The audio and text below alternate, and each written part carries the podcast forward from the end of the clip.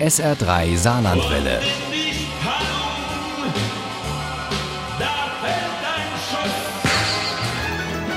Der Krimi-Tipp.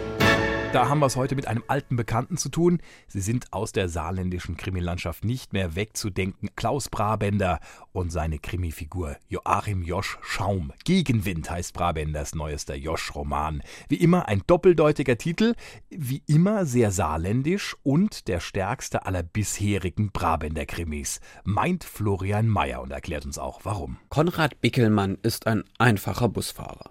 Ein gemütlicher Kerl, der gerade seine Reha nahe der Saarschleife genießt. Konrad Wickelmann schaut auf seine Armbanduhr. Zeit zu gehen. Der Baumwipfelfahrt wird in wenigen Minuten seine Tore schließen. Er beschloss, auf dem Rückweg im Atrium einen leichten Rosé zu nehmen. Scheiß aufs Geld. Ich gönn mir was. Danach ins Zimmer vor den Fernseher.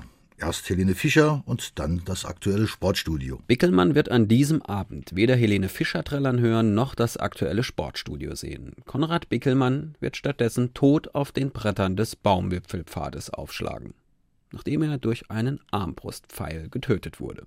Von wem? Warum so brutal? Das will Kriminalkommissar Joachim Schaum, genannt Josch, herausfinden. Während der folgenden Stunde befrage ich eine Reihe von Mitpatienten, aber niemand hat einen näheren Draht zu Konrad Bickelmann. Man hat sich gegenseitig vorgestellt, sich fortan üblicherweise beim Vornamen angesprochen, und das war es seitens unseres Opfers gewesen. Er ist in der Klinik ein unbeschriebenes Blatt. Seinen Tod nehmen alle mit Bedauern zur Kenntnis. Mehr nicht. Und mehr gibt's bis dahin auch nicht vom Täter, bis er erneut zuschlägt. An einem ganz anderen Ort. Ein zweites Mal tue ich mir das nicht an, moserte Oswald Wessel laut und machte sich auf den Rückweg. Denk mal hin, denk mal her. Das Mahnmal konnte den Bergbau nicht ersetzen. Das Polygon sollte der stählerne Ausdruck einer Entschuldigung und der Hochachtung sein, aber es taugte weder für das eine noch für das andere. Der Bergbau ist tot. Basta.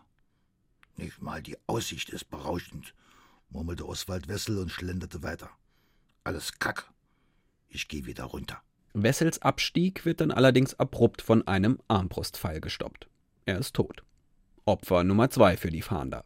Die Nachrichten im Radio melden, dass am Saarpolygon eine männliche Leiche gefunden worden ist. Anscheinend das Opfer eines Gewaltverbrechens. Weitere Einzelheiten werden nicht bekannt gegeben, aber die Reporterin schlägt in ihrem Bericht eine Brücke zum Opfer in Orscholz, ohne näher auf einen Zusammenhang und die Umstände einzugehen. Sie formuliert das eher als Frage und zieht Parallelen in Betracht. Damit trifft sie ungewollt ziemlich exakt den aktuellen Ermittlungsstand. Die Opfer verbindet nur der gemeinsame Täter. Das Motiv kennt nur er selbst.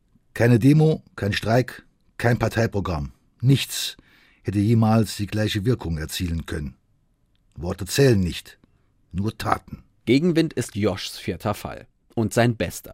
Der krummelige Kriminalkommissar aus Bexbach, der Asyl in der sympathisch ausgeflippten Spießer Siedlung auf dem Köpfchen gefunden hat, läuft hier zur Höchstform auf. Kein Wunder, es scheint womöglich der letzte Große vor dem Ruhestand zu sein. Eine neue Kollegin kündigt sich im Kommissariat an und begleitet den zuerst skeptischen Josch bei seinen Ermittlungen. Nach kurzer Zeit stimmt die Chemie aber zwischen beiden und sie bilden ein unterhaltsames Gespann, das sich quer durch Saarland ermittelt. Und damit kommen wir bei der großen Stärke von Gegenwind an. Der Krimi spielt überall im Saarland. In Orscholz, in Ensdorf, in Bexbach, in Saarbrücken, in Kehrberg und selbstverständlich auch in Spießen. Dort aber nur sehr dosiert. Was sich in den vorherigen Romanen anbahnte, passiert zum Glück nicht. Brabender verliert sich nicht im Klein-Klein der Spießersiedlung auf dem Köpfchen, sondern bindet die herzlich verrückten Nachbarn immer wieder erfrischend in die bis zum Schluss spannende Gesamtgeschichte ein. Gegenwind von Klaus Brabender ist in der schwarzen Reihe der Edition Schaumberg erschienen. Das Taschenbuch hat 320 Seiten und kostet 12,80 Euro. Gegenwind ist übrigens eines von fünf Büchern, die nächste Woche genauer gesagt am 24. Mai im CFK in Spießen-Elversberg bei einer kulinarischen Lesung präsentiert werden. Wenn Sie gut aufgepasst und auch ein bisschen Glück haben, dann haben Sie die Chance, diesen Krimi zu gewinnen. Im SR3 Krimi-Quiz in der nächsten Stunde und zwar handsigniert. Viel Glück! Ohne Krimi geht die Mimi nie ins Bett. Für Mimi und andere Krimi-Fans. SR3 Saarlandwelle. Hören, was ein Land fühlt.